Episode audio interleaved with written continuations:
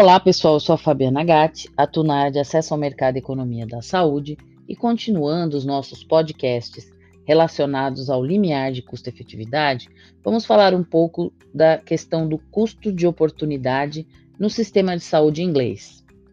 Para a gente esclarecer um pouco mais a questão do limiar de custo-efetividade, que é baseado na eficiência de um sistema público de saúde, por exemplo, da Inglaterra, né?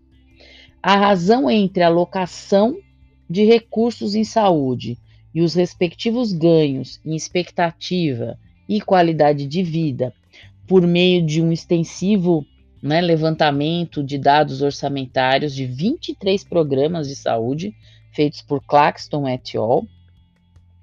E a sua relação com os dados de mortalidade e carga da doença, o impacto sobre a qualidade de vida.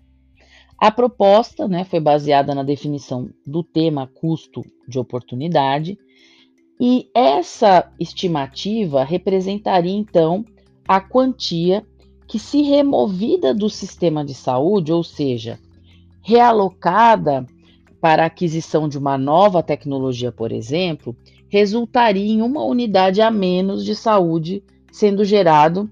Uh, aí eu vou falar um pouquinho da equação e esse, essa equação, ela trata então o custo de um ano de vida adicional em um programa de saúde específico. Ele é a razão entre a variação de gastos com o programa dividido pela variação de anos perdidos do programa. O custo implicado ao sistema de saúde para gerar uma unidade incremental de saúde, ou seja, quanto menor, mais eficiente ou exigente é o sistema. É, foi identificado como estimativa geral na, na, na Inglaterra, né, é, do custo de cada ano de vida, é, em 10 programas é, que foram avaliados. O valor observado foi de 25.214 libras esterlinas.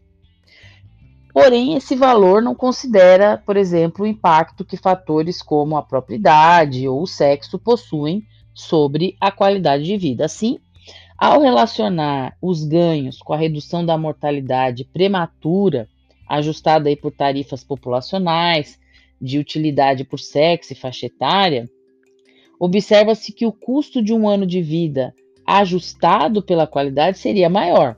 aí você tem os, os diferenciais aí de faixa etária e de gênero.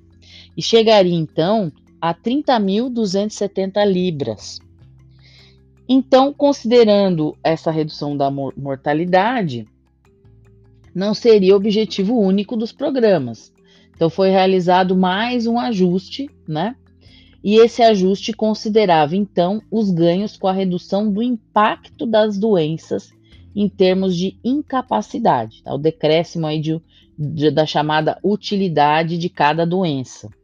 E no final, com esse novo ajuste do impacto das doenças, chegou-se ao valor de 12.936 libras por quali.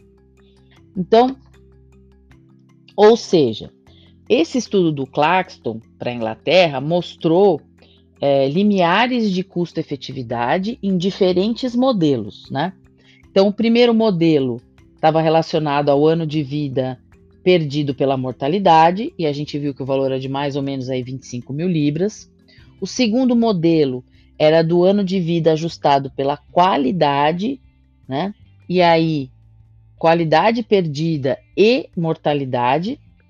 Aí você tem um ajuste que dá mais ou menos 30 mil libras. E você tem o terceiro modelo, em que você tem qualidade, mortalidade e a morbidade, que significa o impacto da doença. E aí você cai para o valor de 12 mil libras, mais ou menos. Então, é, esses valores divergem bastante dos valores adotados na Inglaterra, né? Porque a Inglaterra ela tem uma variação de 20 mil a 30 mil libras. E uh, o que, que acontece? Essa foi uma primeira tentativa de análise desse processo para vocês verem como discutir custo de oportunidade não é uma coisa muito simples, né? No próximo, a gente vai falar um pouco mais é, da questão de uma outra estratégia que vem das discussões é, do valor estatístico de uma vida, tá bom? Até lá!